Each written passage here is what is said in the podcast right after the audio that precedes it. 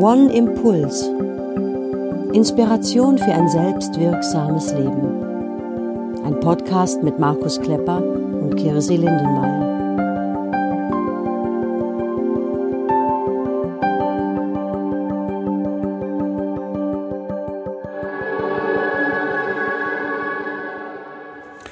Ihr Lieben, eine kleine Korrektur, bevor wir anfangen. Dies ist die Folge 26 unseres One Impulse Podcasts, nicht die Folge 25, als diese Kirse gleich vorstellen wird.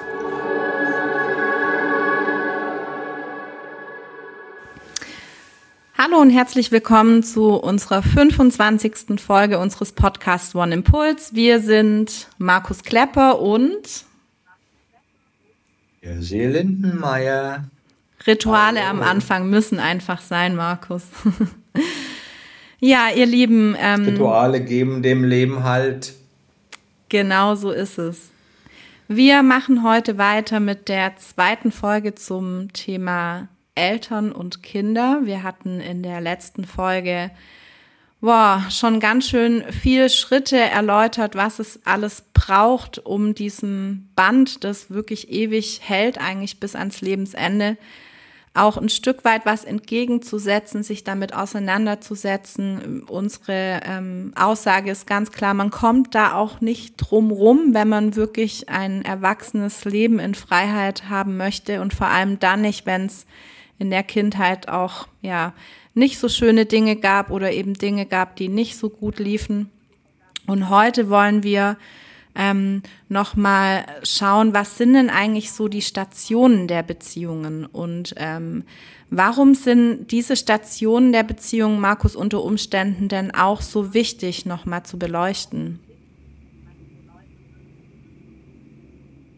Ja, also ich habe es äh, in 1, 2, 3, 4, 5 Phasen so dieses lebenslange Eltern-Kind-Band mal aufgeteilt oder eingeteilt und jede dieser Phasen, ich stelle sie gerne äh, gleich auch vor, hat eine eigene Widmung und eine eigene Aufgabe und auch ein eigenes Ziel. Ja, so in meinem äh, Buch über das Leben, Leben verstehen, Handbuch für ein erfülltes Leben, habe ich ja auch im ersten Kapitel so die verschiedenen Lebensaltersstationen aufgezählt, ähm, um eine Orientierung zu geben. Ja? Um, um zu wissen, okay, was könnte wann Thema sein. Und in den, die erste Phase so äh, zwischen Eltern und Kindern ist die Phase der Abhängigkeit und der Symbiose die, die beginnt mit, dem, mit der Einheit von Mutter und Kind in Mamas Bauch, die neun Monate der Schwangerschaft. Ja, und wir haben letztes Mal auch schon darüber gesprochen.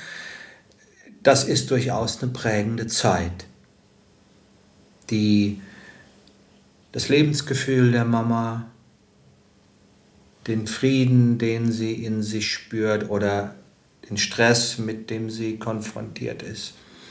Ähm, ich habe gerade letztlich letzte Woche diese beiden Folgen von dem äh, von der Hommage an Alice Schwarzer Alice geguckt und so dieses furchtbare Thema der ungewollten Schwangerschaften und äh, ja, was ist, also wenn man sich vorstellen mag, jetzt eine Mutter hat da Angst, ja, ein Kind zur Welt zu bringen, weil das äh, in ihrem, weil es einfach nicht passt von den Lebensumständen. Ja, diese Angst, dieser Stress oder auch der Stress mit dem Partner oder, oder, oder, der überträgt sich natürlich auf das Kind.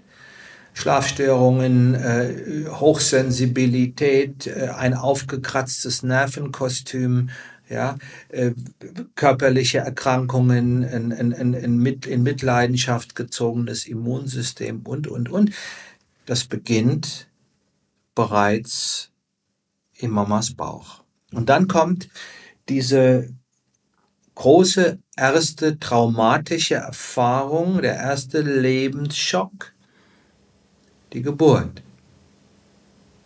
Ja, es gibt viele Frauen, die nach der ersten, nach der Geburt des ersten Kindes sagen nie wieder und dann eine Weile später sich das dann vielleicht nochmal überlegen, wenn das Geschwisterchen äh, kommen soll oder so.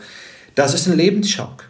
Und wir wissen aus der therapeutischen Arbeit, dass je nachdem, wie, diese, wie die Geburt war, ja, da unter Umständen schon äh, wichtige Weichen gestellt werden und dann auch im Säuglingsalter, ja, die ersten Wochen, die ersten Monate nach der Geburt, ja, wie viel Caring, wie viel liebevolle Aufmerksamkeit oder aber äh, wie, viel Stress, wie viel Entfremdung, ja. Ich habe viel äh, die Erfahrung gemacht mit Klienten, die in der früheren DDR groß geworden sind, wo die Kinder teilweise ähm, im Extremfall, wenn die Mütter äh, dann studiert haben, ja, gibt es einige Beispiele, dass die äh, am Montag die Kinder in die Krippe geben, die Mama geht studieren, das Kind ist in einem frühen Lebensalter äh, in der Kinderkrippe die Mama fehlt und am Freitag, am Ende der Woche, wird das Kind von der Mama wieder abgeholt. Ja, das ist eine Tortur, das ist ein, ein, eine, eine tiefgreifende Bindungsstörung, die ein Leben lang fortbesteht. Ja, das heißt, Ideal wäre es, dass diese Symbiose, diese erste Phase, die dann auch noch äh, in das Säuglingsalter hineinreicht, wo die Bindungsfähigkeit auch installiert wird, dass die so behütet und so beschützt wie irgend möglich läuft, weil da werden die Weichen gestellt. Und wenn das anders war, warum auch immer, dann reichen die Folgewirkungen weit ins erwachsene Leben hinein und man kann, wenn das äh, angegangen wird, die schlimmsten dieser äh, Auswirkungen als erwachsener Mensch auch ja ein Stück zumindest heilen nicht ganz wettmachen. Das ist die erste Phase. Die zweite Phase, Selbstständigkeit und Ich-Bewusstsein, das ist dann so die, der weitere Verlauf der Kindheit, die beginnende Emanzipation, das Erlernen von Selbstständigkeit und die legendäre Trotzphase, wenn die Kinder über dieses Nein zu dem, was die Mama will, was der Papa will, das Ja zu sich selbst beginnen zu entwickeln. Je nachdem, drei, vier, ja. Und da wäre es ganz klasse, wenn die Eltern wüssten, dass es wichtig, dass, dass, dass das Nein, dass die Wut des Kindes, die Abgrenzung zu dem elterlichen Bemühen, dass das eine wichtige Etappe in dem Selbstwerdungsprozess, in dem Ausbilden äh, des Ich-Bewusstseins, der Selbstwirksamkeit des Kindes ist und ihm jetzt nicht komplett freien Lauf lassen, aber es auch nicht komplett unterbinden, sondern kindangemessen Grenzen setzen und dem Kind auch die Gelegenheit vermitteln, dass es selbst lernen kann, dass es das Leben, das eigene Leben auch mitbestimmen kann und nicht nur äh, Auswirkungen dessen ist, was die Eltern für es vorgesehen haben oder so. Und dann natürlich die, die Schulzeit, das ist so der erste Lebens- und Selbstständigkeitstest ja, das ist die Phase, wo beginnt schon vorher äh, im Kindergarten, in der Kita. Ja, wenn also sozusagen zu den Eltern, Papa, Mama, Opa, Oma, dem sozialen Umfeld in der Familie, die ersten bedeutenden anderen significant others, ob das nun die Erzieher sind oder die Lehrer, als Orientierung, als Autorität, als Vorbilder, als Menschen, mit denen ich mich auseinandersetze, in das Leben des Kindes treten. Und wenn die ersten Jahre gut gelaufen sind, dann ist die Kindheit, äh, ist die Schulzeit etwas, was eigentlich eine organische Fortsetzung der eigenen Selbstständigkeitsentwicklung ist und wo die Kinder sich auch drauf freuen. Ich konnte es kaum erwarten, äh, in die Schule zu kommen, weil ich wollte endlich zu den großen Kindern gehören und äh, mit der Schultüte und mit dem Schulranzen und lernen. Das war für mich ganz, ich konnte es kaum abwarten, bis es soweit ist. Und das soll eigentlich auch so sein, weil das ist ja der Schritt hinaus in die Welt. Also das wären so, es wäre so die, die zweite Phase. Die dritte Phase, ganz wichtig, häufig ganz schwierig, ist die Phase der Pubertät. Ja. Die Geschlechtsidentität, die Persönlichkeitsreife, ja, das ist äh, die notwendige Phase. Ist auch die Pubertät ist auch die Zeit, wo die Eltern komisch werden. Also nicht, dass die Eltern komisch werden, sondern dass die Kinder irgendwie merken, hey, äh, ich bin ja auch schon groß und äh, bin ein Junger, werde jetzt zu einem jungen Erwachsenen und das, was wir letztes Mal hatten, die eigenen Gedanken denken, die eigenen Gefühle fühlen, die eigenen Entscheidungen treffen, die eigenen Grenzen ausloten und natürlich auch ganz wichtig, äh, die prägende Phase für mein Verhalten äh, dem anderen Geschlecht gegenüber. Ja. So, zu merken, da gibt es Mädels und Jungen und die sind unterschiedlich und die sind unfassbar spannend. Ja, so.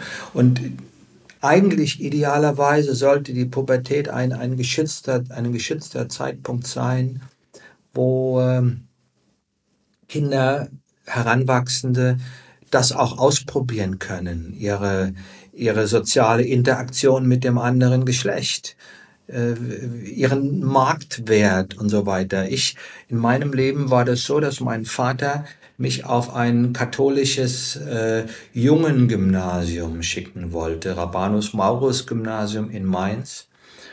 Und ich wollte da nicht hin. Ich wollte nach Ingelheim auf ein äh, Naturspr äh, neusprachliches, naturwissenschaftliches Gymnasium, wo es Jungs und Mädel gab. Und ich denke mir heute teilweise, mein Leben wäre anders verlaufen, weil diese Zeit war klasse. Ja, mit in uns, wir hatten eine Klassenstufe damals noch. Und äh, in, in unserer Oberstufe hatten wir, waren wir 21 Schüler in einem Klassenverband. Äh, ich glaube, sieben Jungs und 14 Mädel. Also man konnte da nur wirklich ganz viele tolle Erfahrungen machen. In dem geschützten Rahmen von Schülern, die sich jeden Tag treffen und sehen. Äh, und wäre ich auf dem jungen Gymnasium gewesen, wäre mein Leben anders verlaufen. Die Pubertät ist der Zeitraum, wo eigentlich so dieses Experimentierfeld sein sollte und wo es auch klasse wäre, wenn es irgendwie ein einigermaßen vertrauensvolles Verhältnis zu den Eltern gäbe, weil so viele Fragen, so viel Unsicherheit, ähm, ja, ist in dem Stadium vorhanden. Und wenn es da niemanden gibt, den ich fragen kann, dem ich mich anvertraue, ist schwierig. Und dann kommt als Phase 4 die Erwachsenenzeit, so die, die Zeit der eigenen Größe, ja, vielleicht so von Anfang 20 könnte man sagen bis, bis Mitte 50, ja, die Vollendung der Abnabelung idealerweise ja, mein Leben jenseits des Einflusses der Eltern und frei von der Abhängigkeit von den eigenen Eltern. Ich gehe eigene Wege, ich gestalte mein eigenes Leben mit meiner eigenen Familie. Ich werde Vater, ich werde Mutter. Wir sind eine Familie. Und dann die letzte, die, die Phase 5, ähm, die Vollendungs- und Heilungszeit. Ja, meistens sind dann so vielleicht ab Mitte 50 in etwa, ja, bis zum Tod der Eltern, wenn so die, die Payback-Time ist, die, die Zeit, wo ich den Eltern das zurückzahle im positiven Sinne, was ich von ihnen erhalten habe, die Pflege der kranken Eltern, die Fürsorge für die Eltern, dass mein eigenes Leben aus meinem, was, was dann ja schon auch äh, eine gewisse Gestalt und eine Kraft hat, in den Dienst der Pflege der Eltern stellen und damit auch den Zyklus äh, der mit der völligen Abhängigkeit von uns als Säuglinge, von den großen Eltern anfing, diesen Zyklus zu vollenden. Das sind so die fünf Phasen, die im Kontext ähm, der Beziehung wichtig sind. Und das heißt letztendlich, äh, was wir ja auch in der letzten Folge gesagt haben, dieses Band ist ein Band für das ganze Leben. Genau, und was ich auch gerne nochmal wiederhole aus der letzten Folge, wir hatten auch dort den Hinweis, oft kann man sich eben nicht an alle Phasen ausgiebig erinnern, vor allem natürlich nicht an die frühen Phasen. Also womöglich weiß nicht jeder Mensch was ähm, über seine eigene Geburt zum Beispiel. Äh, da ist sicherlich nicht alles bekannt. Wir können natürlich uns nicht zurückbeamen und mal gucken, wie war denn unsere Mutter so in der Schwangerschaft, sondern wir können uns da vielleicht auf ein gewisses Gefühl verlassen oder möglicherweise noch auf Erzählungen.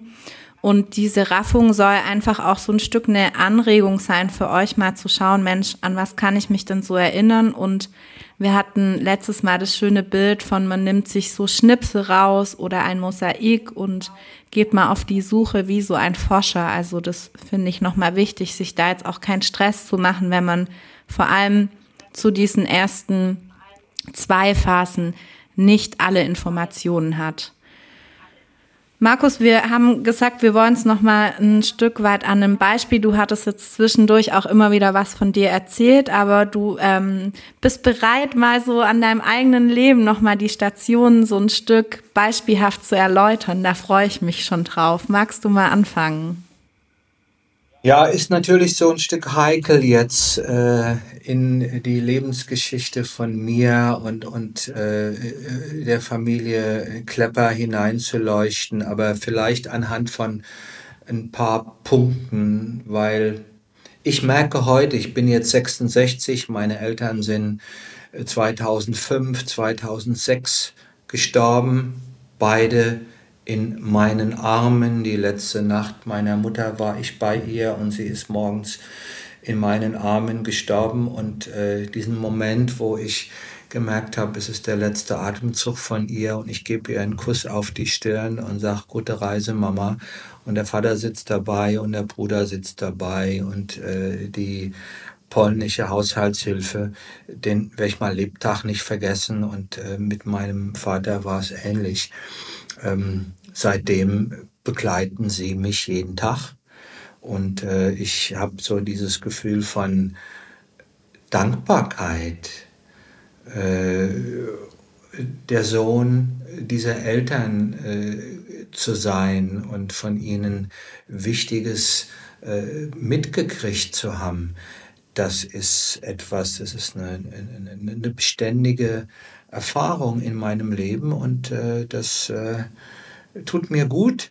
Auch so die Vorstellung, die in meinem äh, Erwachsenenleben, als sie noch gelebt haben, äh, weit ab von der Realität war, dass ich oft, wenn ich so äh, Dinge mache und Herausforderungen stemme, dass ich mir oft so vorstelle, die beiden sitzen auf einer Wolke, gucken da von oben herab und sagen, ey, guck, unser Magus, der macht's gut. Währenddem zu Lebzeiten es ganz oft so war, dass sie mit meinem Lebensweg äh, gar nicht so besonders happy waren und ich ihnen auch einiges zugemutet habe. Ich komme aus einem aus einer sehr behüteten Familie. Ich war Wunschkind, ich war das erste Kind. Mein Bruder ist fünf Jahre jünger und äh, meine es gab keine Geschwister von meinen Eltern. Es war also eine ganz kleine Familie und mein Vater lebte so nach dem Motto und meine Eltern, der Spruch meines Vaters war, My home is my castle, mein Haus ist meine Burg und da hat keiner was drin verloren, außer meiner Frau, meinen beiden Söhnen und ich. Und es war einerseits sehr beschützt und andererseits war es unfassbar langweilig und eng. Und es war so langweilig und so eng, aber auch so klar definiert, also etwa, dass am Wochenende äh, natürlich keine anderen Kinder zu uns kommen dürften und man geht auch nicht woanders hin, das gehört sich nicht.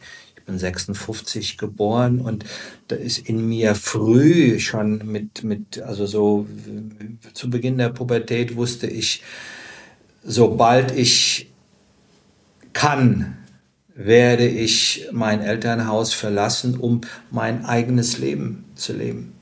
Ja, und, und die, es gab den, den, den großen Schutz meiner Mutter, die sowas war wie eine Verbündete, die mich verstanden hat und für mich auch manche Kohlen aus dem Feuer geholt hat. Und es gab den fürsorglichen, aber ängstlichen Papa, auf den ich mich einerseits verlassen konnte, aber der andererseits auch dann so Sprüche wie, solange du deine Füße unter meinen Tisch steckst, wird gemacht, was ich sage, ja, der auf der anderen Seite aber auch irgendwie äh, verlässlich war, wenn er was gesagt hatte, dann war das so und dann wurde daran auch nichts geändert und ich konnte mich auch auf sein Wort verlassen. Und so im Rückblick aus heutiger Sicht merke ich, dass das, was ich an mir schätze und was auch Menschen, die mit mir arbeiten, häufig an mir schätzen, dass sie wissen, auf den, auf den Markus Klepper, auf den können wir uns verlassen. Der ist, der, der schwätzt nicht nur, sondern he walks his talk. Und das war das auch,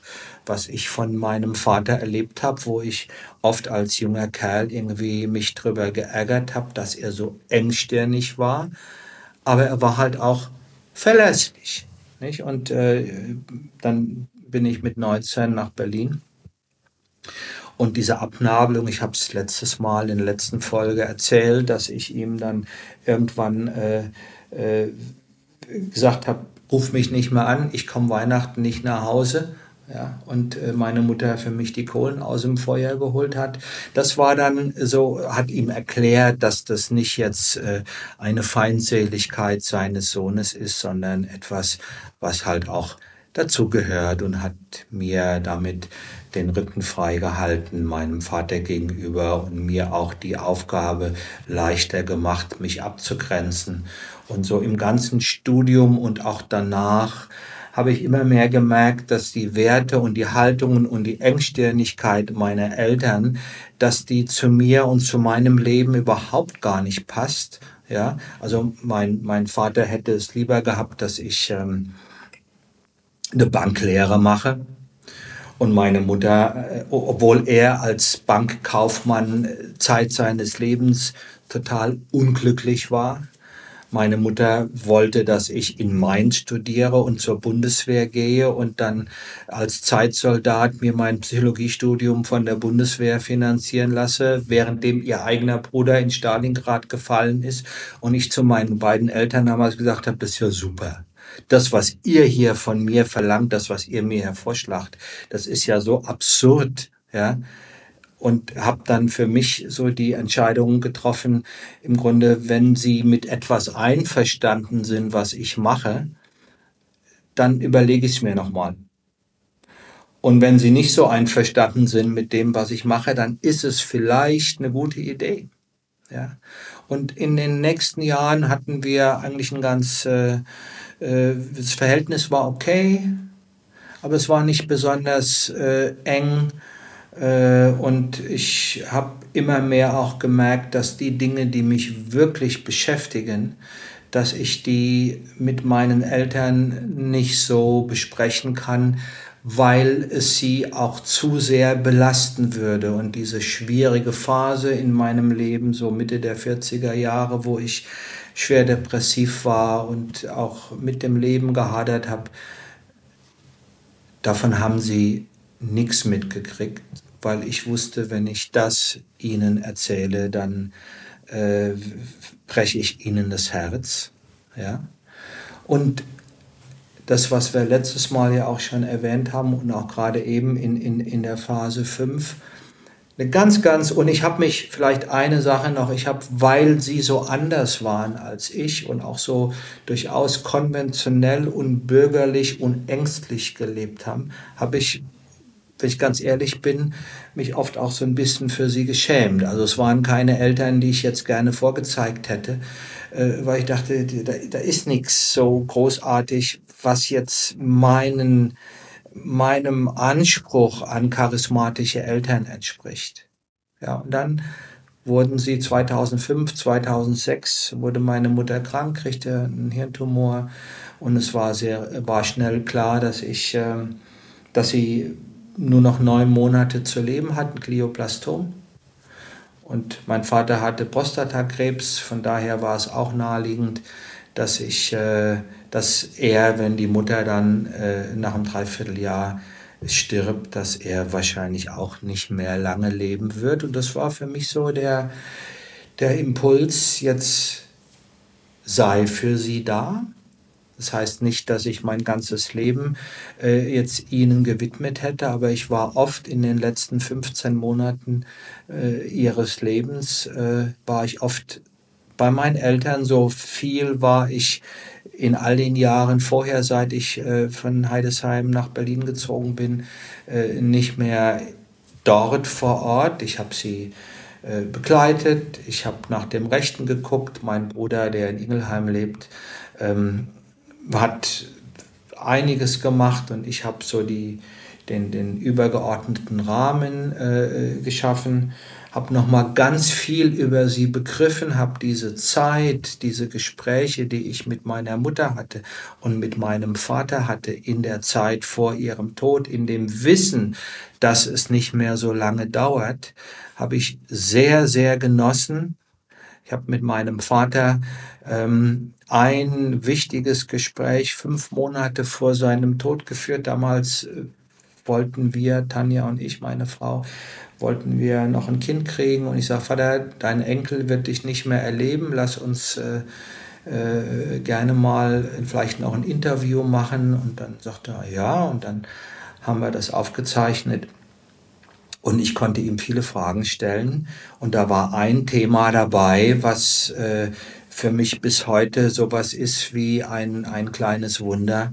Ähm, er war ja äh, seit meinem, seit meinem äh, Ladendiebstahl mit zwölf Dreiviertel gab es oft so den Spruch meines Vaters, und ich besuch dich nicht im Gefängnis. Er hatte Angst um seinen Sohn.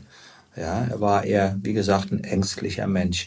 Und in diesem Interview ähm, erzählte er von sich und irgendwann habe ich zu ihm gesagt, Vater, du bist ja so ein freiheitsliebender Mann. Das kannte ich gar nicht von ihm. Und dann sagte er, ja, so bin ich auch. Und dann habe ich ihn gefragt, und wo hast du das in deinem Leben gelebt? Und dann guckt er mich an und sagt, ja, das lebst du doch. Und dann kriege ich fünf Monate vor seinem Tod in einem Bereich, wo er mir immer das Feedback gegeben hat, er ist nicht einverstanden mit dem, was ich mache, kriege ich seinen Segen. Und den habe ich bis heute. Und als ich nach dem Tod meiner Mutter und in, nach der Beerdigung und dann auch nach dem Tod meines Vaters ein halbes Jahr später äh, von äh, der Beerdigung, äh, damals lebten wir im Bergischen Land, Tanja und ich, nach Haus gefahren bin, war das so ein Gefühl und das hatte ich zum allerersten Mal ein Gefühl von Stolz und von Dankbarkeit. Dankbarkeit, äh, äh, der Sohn dieser Menschen zu sein, die mir mit der Art und Weise, wie sie ihr Leben gelebt haben, viele Werte vermittelt haben und Haltungen vermittelt haben, ohne dass ich das vorher hätte benennen können, die für mich bis heute wichtig sind. Und so ist dieses Gefühl von, ich schäme mich für sie, posthum, nach ihrem Tod, in so etwas, sie hat sich verwandelt wie, irgendwie bin ich stolz auf die. Die haben aus ihrem Leben und auch aus den Möglichkeiten, die sie in ihrem Leben hatten, gemäß dem, was möglich war, eine Menge gemacht. Und sie haben mir und auch meinem Bruder eine Menge mitgegeben, wofür ich sehr dankbar bin. Und dieses Gefühl, das begleitet mich seitdem im Grunde jeden Tag und das ist wunderschön. Ja, danke Markus für diesen sehr persönlichen Einblick und ich finde die Geschichte, also ich finde ja dieses Ende immer wieder wunderschön. Ich habe es jetzt schon oft gehört, aber es ist wirklich auch ein, ein, ja einfach ein tolles Geschenk, das so erleben zu dürfen. Und ich finde, deine Geschichte zeigt eben auch, das hatten wir letztes Mal auch schon erwähnt, dass eben nicht nur alles schwarz oder weiß ist mit den Eltern, ja, und ähm, man diese beiden Seiten meistens auch irgendwie immer drin hat. Also sie sind ja irgendwie auch für ganz viel Schönes und Gutes oft verantwortlich, aber eben diese anderen Seiten auch benennen zu dürfen und so rebellisch zu sein zwischendurch, wie du das warst, mhm. hat dir vielleicht auch dieses schöne und dankbare Ende dann auch erst ermöglicht. Und das finde ich auch nochmal sehr wichtig, auch hier nochmal der Hinweis, ähm, es gibt ja einige Menschen, die diese Situation leider nicht haben mit ihren Eltern, wo die Eltern auf andere Art und Weise versterben oder wo es einfach auch aus anderen Gründen gar nicht möglich ist. Und so dieses in Frieden kommen, das hatten wir letztes Mal auch benannt, ist auch unabhängig davon, ob man seine Eltern beim, beim Tod begleiten darf und kann, trotzdem auch noch möglich. Ja, ich überlege schon äh, seit geraumer Zeit, wie ich einen guten Übergang hinkriege, nach dieser schönen Geschichte jetzt mehr wieder in die Theorie zu gehen. Aber ähm, ich hau jetzt einfach mal raus. Markus, was wir auch auf jeden Fall mit reinnehmen wollten, ist die Aufgabe der Eltern, ähm, die du auch im, im One so prägnant immer formulierst. Und das sind eigentlich, wenn man es genau nimmt, nur drei Aufträge an die Kinder, die Eltern haben und im besten Fall auch umsetzen. Welche sind es, Markus?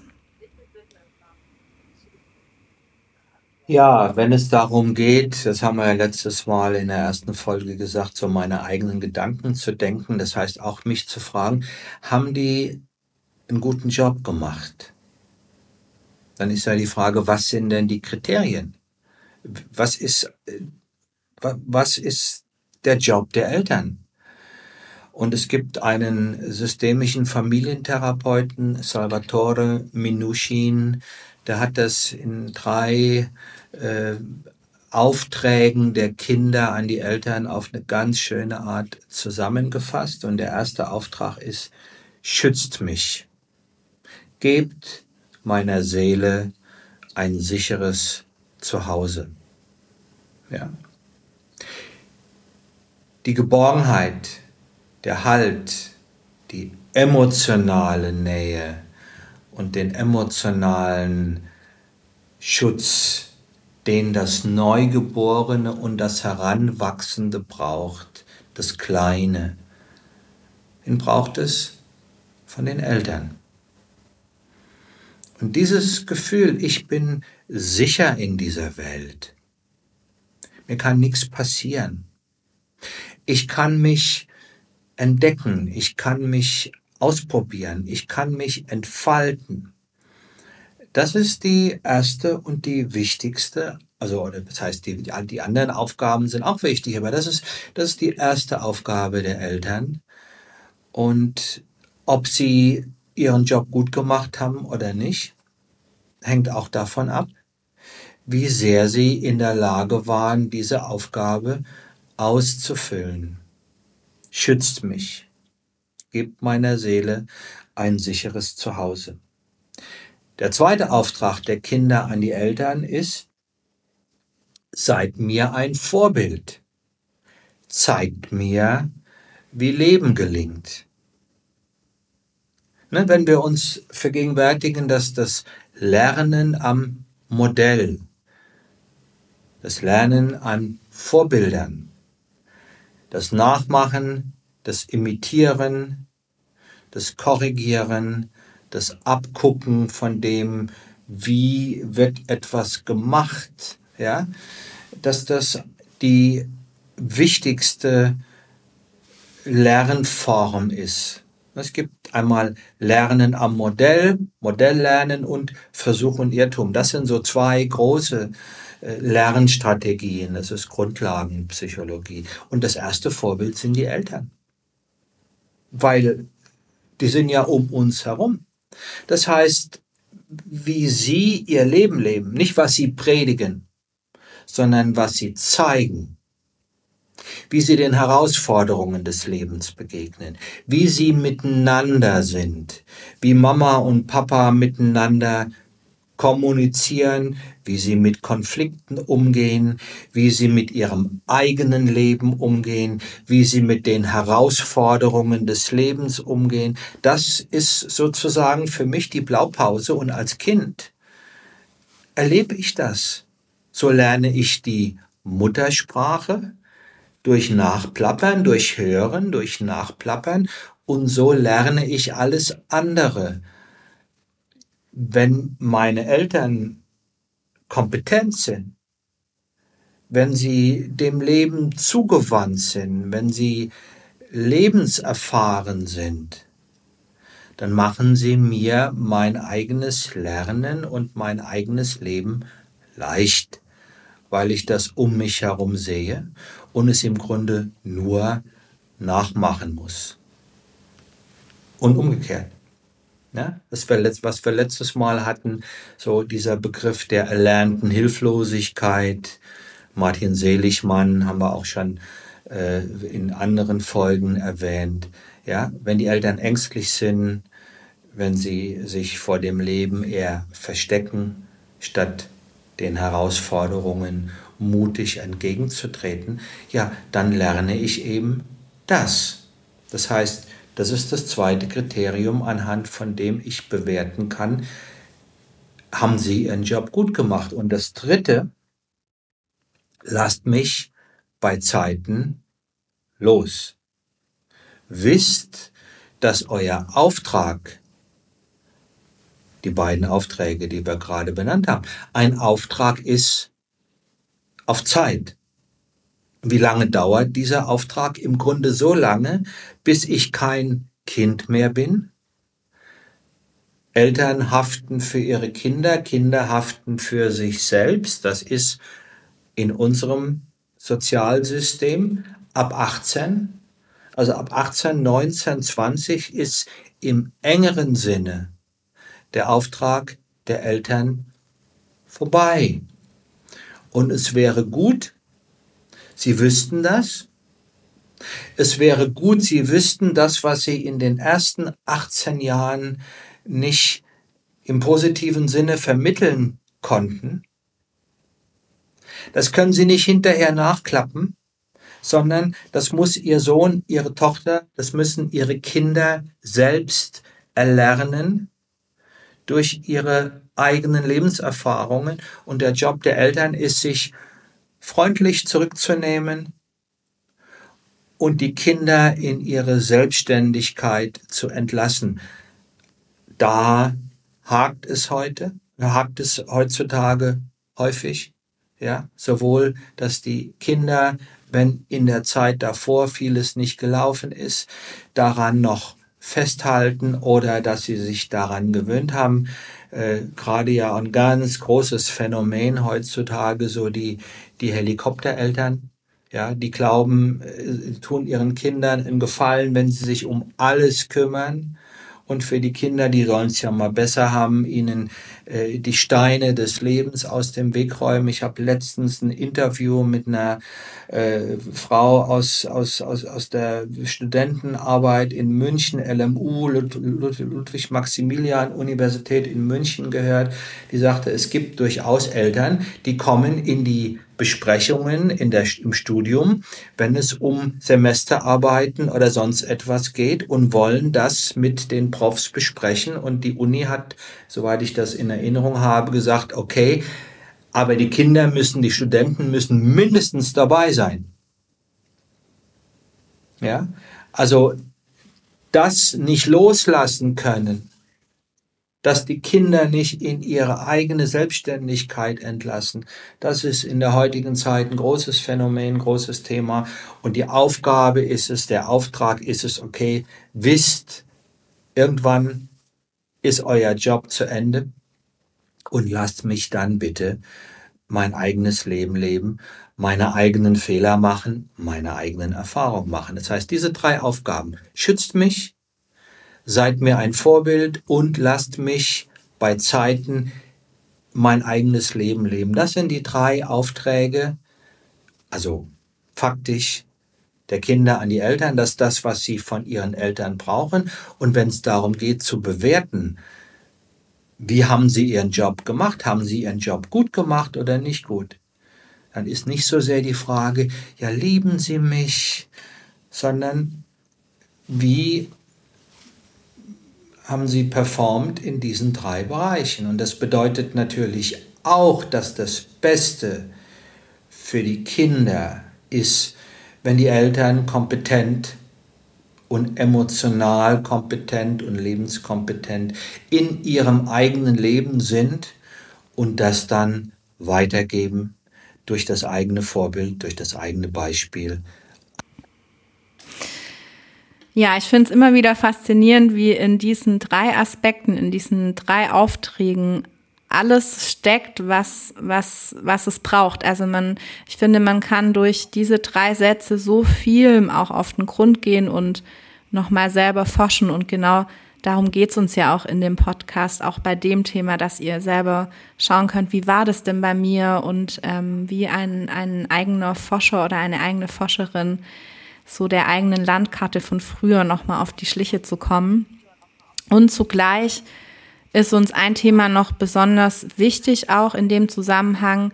Natürlich beleuchten wir hier eher die Seiten, die vielleicht nicht so gut gelaufen sind zwischen Eltern und Kindern. Und Trotzdem geht es uns nicht darum, jetzt hier ein Elternbashing auszulösen oder zu, ja, euch auch dazu zu animieren, möglicherweise zu sagen, ja gut, also wenn das so war, war ja irgendwie alles nur schlecht. Ähm, beziehungsweise auch heute, also heutzutage nochmal zu schauen, gerade die Menschen, die uns hören und gerade Eltern sind, auch so ein Plädoyer nochmal, Mensch, man hat's auch echt nicht einfach. Ähm, auch ich kann da aus meinem Job ziemlich, ja, ziemlich viele Beispiele nennen. Markus, du hast auch noch zwei mitgebracht, zwei Beispiele, die das so ein Stück verdeutlichen, was wir damit auch meinen. Ja, also ganz, ganz wichtig, was du sagst, Kirsi, dass es geht nicht darum, die Eltern zu bashen. Es geht darum, die Dynamik und auch die, die Komplexität der Aufgabe in der heutigen Zeit, gute Eltern zu sein, zu begreifen und dafür auch eine Wertschätzung äh, zu entwickeln. Und ja, vor kurzem in einem Seminar eine Frau, die mit uns lange verbunden ist, ähm, alleinerziehende Mutter. Und die stellt sich vor und sagt, naja, also in meinem Nebenberuf bin ich gut bezahlt, ich habe angenehme Kollegen. Sie ist, sie hat äh, Betriebs-BWL äh, studiert, in, in, in Bachelor in BWL, arbeitet äh, in einem Amt. Ja, sagt, im, im Nebenberuf bin ich gut bezahlt, habe angenehme Kollegen, erlebe eine Menge Wertschätzung und äh, gehe da eigentlich richtig gerne hin und fühle mich wohl. Und im Hauptberuf bin ich 24-7 schlecht bezahlt oder gar nicht bezahlt, habe unmögliche Arbeitszeiten. Wertschätzung ist irgendwie auch so eine Sache und gelegentlich fühlt es sich auch so an, als würde ich gemobbt. In diesem Nebenberuf oder in diesem Hauptberuf ist sie alleinerziehende Mutter. In ihrem eigentlichen Hauptberuf arbeitet sie halbtags in der Behörde. Und das hat so zum Ausdruck gebracht, wie teilweise auch echt herausfordernd das ist in der heutigen Zeit, irgendwie ähm, den Job gut zu machen. Oder eine Klientin, mit der ich vor kurzem zusammen war, äh, sie selbst ist Gymnasiallehrerin, ist Ende 40, Ihr Mann ist Unternehmer, die sind wohlhabend und äh, beides tolle Menschen. Und sie erzählte, sagte Mensch, Markus, mit meiner elfjährigen Tochter, das ist echt, das bringt mich immer wieder an den Rand der Verzweiflung. Und sie erzählte davon, ihre Tochter ist pfiffig und war früher in der Schule ein Überflieger und jetzt ist sie elf, so beginnende Pubertät. Ja, noch nicht wirklich in der Pubertät, aber es fängt an und sagte, die hängt die ganze Zeit auf vom Handy, TikTok, Insta, ja. Und das ist alles plötzlich ganz wichtig. Sie hat äh, Gedanken und Ideen, die sie gar nicht so von uns hat. Und ich komme gar nicht mehr an sie ran. Und wenn ich ihr dann versuche, da auch ein paar äh, Grenzen zu setzen oder ihr beispielsweise irgendwie sagt, Mensch, das TikTok, die App, die ist gefährlich oder die ist schwierig und sie auffordere sie zu deinstallieren, sagt sie, kaum ist sie aus dem Haus, installiert sie die wieder, ja, und die Frau war echt verzweifelt. Sie hatte Tränen in den Augen und sagt, Markus, ich bin Pädagogin. Ich liebe meine Tochter. Ich habe einen tollen Mann. Wir sind eine gute Familie. Und schon jetzt mit elf spüre ich die Grenzen meines Einflusses. Und wohin soll das noch führen, wenn die 13 ist? Ja. Und das ist ja eine Erfahrung, die machen ganz viele Eltern heute, die es wirklich auch gut meinen und die sehen sich einer Konkurrenz ausgesetzt, ja, also durch die sozialen Medien, durch die Peer Groups, durch die äh, äh Unübersichtlichkeit der heutigen Welt. Ich habe vor kurzem in der ARD-Mediathek diesen sehr erschütternden Film über Loverboys gesehen, ich gehöre ihm, wo, das ist, ist also ich dachte erst, es wäre fiktiv, ja, weil es war recht plakativ. Ich gehöre ihm, ein 15-jähriges Mädel, die mit ihrem Aussehen etwas äh, Probleme hat und äh, dann verliebt sie sich in einen tollen Jungen äh, und am Ende ist sie, geht sie auf den Strich. Die Eltern sind völlig verzweifelt. Ja, also ganz, ganz übel. Sie schalten das Amt ein. Ähm, das Mädel weigert sich, den Jungen anzuzeigen. Und äh, das Jugendamt sagt oder die Polizei, solange keine Anzeige vorliegt, können wir gar nichts machen. Ja? Und am Ende des Filmes kommt so der Abspann. Das ist einer wahren Geschichte nachempfunden. Und es gibt so viele Beispiele in der heutigen Zeit, äh, wo äh, diese, also das ist kein Einzelfall und nicht überzeichnet, sondern das ist durchaus ein Phänomen, äh, was es leider Gottes in der heutigen Zeit äh, auch des Öfteren gibt. Ja, äh, und man ist dem, dem ist kaum beizukommen. Und dieses Bewusstsein zu haben, also auch für die Herausforderung und für die Komplexität der Aufgabe, die Eltern heute zu meistern haben, das ist unbedingt wichtig, wenn man dieses Thema nicht nur plakativ äh, benennen will, sondern auch in seiner Ganzheit erfassen will. Und ich finde, äh, unseren Eltern gebührt bei aller Klarheit und auch bei aller Notwendigkeit, irgendwie uns abzugrenzen, natürlich auch in allererster Linie Anerkennung, Wertschätzung und Dank für diesen Job, den sie machen. Und dafür natürlich auch, dass sie uns äh, in dieses Leben ähm, hineingeboren haben. Wir verdanken ihnen unser Leben. Ich möchte an der Stelle tatsächlich auch noch mal so ein Stück eine, eine Lanze brechen fürs Jugendamt. Also gerade mit den Beispielen, die du genannt hast, Markus, sind Eltern ja wirklich oft hilflos und alleine. Also ich erlebe das in meiner Arbeit auch. Ähm, ich, ich sage jetzt mal plakativ, einmal die falsche Peer Group und eine blöde Drogenerfahrung ähm, kann auch psychische Erkrankungen auslösen und dann können die Eltern irgendwie ja, wirklich, wirklich nur bedingt was dafür. Und ähm, gerade auch mit Social Media, was du erwähnt hast. Ähm, das Jugendamt hat mittlerweile wirklich, wirklich tolle Beratungsmöglichkeiten, Beratungsstellen. Also das Jugendamt war ja lange verknüpft mit, boah, die kommen jetzt und krass gesagt, die nehmen mir mein Kind weg oder die schauen da dann, wie ist es bei uns in der Familie und dann sind wir da irgendwo gemeldet und gelistet und so. Das ist nicht so. Also das war noch nie so krass und ähm, ist vor allem in den letzten Jahren hat sich das nochmal stark verändert. Ähm, natürlich sind auch die Jugendämter durch Corona sehr überlastet, das muss man auch dazu sagen. Und zugleich ist es wirklich eine tolle Anlaufstelle, wenn sich Eltern einfach auch ein Stück ratlos und hilflos fühlen ähm, dort Unterstützung zu erlangen, auch andere Menschen kennenzulernen, denen es ähnlich geht. Das ähm, fand ich ein ganz guter Hinweis an der Stelle. Mhm. Ja, und jetzt, Markus, sind wir schon wieder am Ende. Und zum Ende hast du noch was total Schönes und Inspirierendes mitgebracht, das ähm, ich dich jetzt einfach bitte darum, das vorzulesen mit deiner schönen meditativen Stimme. Und das ist äh, wirklich was sehr Berührendes, finde ich.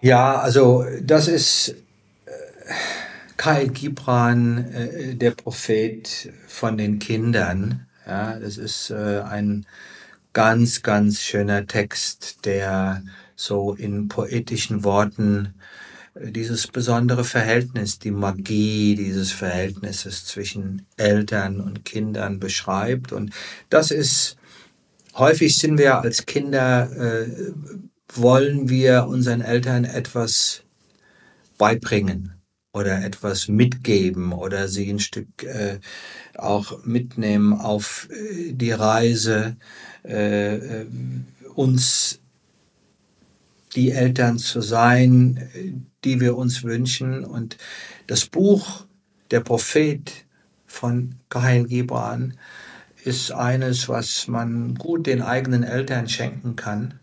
Ich habe das meiner Mutter geschenkt, als ich so äh, Anfang 30 war und das lag immer auf ihrem Nachttisch. Also das ist etwas, was ähm, Eltern gut nehmen können und sich davon inspirieren lassen. Ich würde es gerne am Ende äh, vorlesen.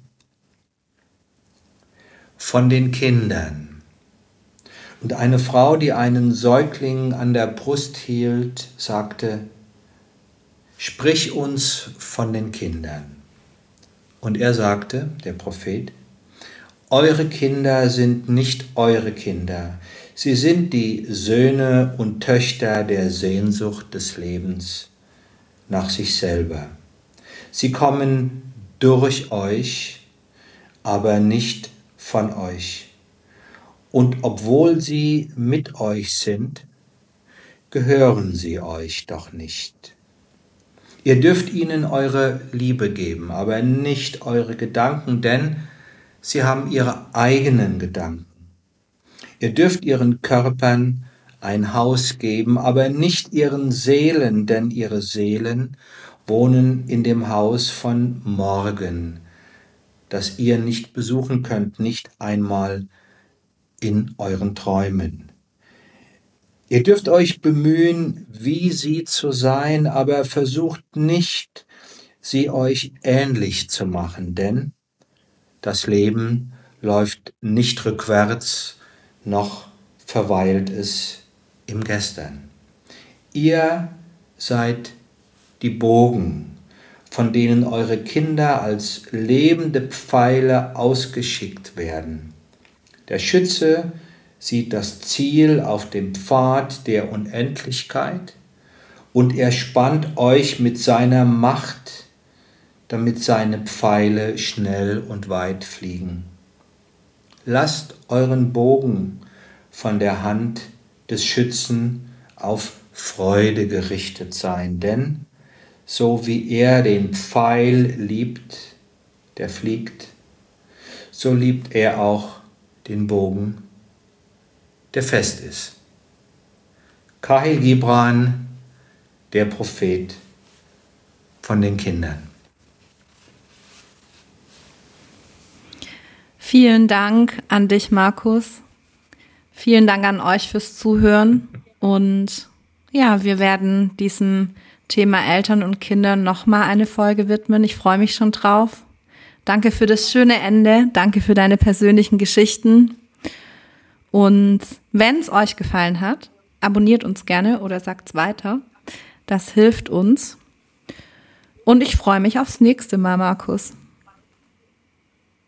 Ja, danke dir, Kirsi. Danke an euch fürs Zuhören. Wir zeichnen das jetzt hier Anfang Dezember auf. Äh, wir werden die beiden Folgen noch vor Weihnachten veröffentlichen. Wir wünschen euch eine friedvolle Weihnacht und bleibt gesund, bleibt tapfer, lasst euch in dieser verrückten Zeit nicht verrückt machen und bleibt uns auch im neuen Jahr gerne aufmerksam verbunden. Tschüss.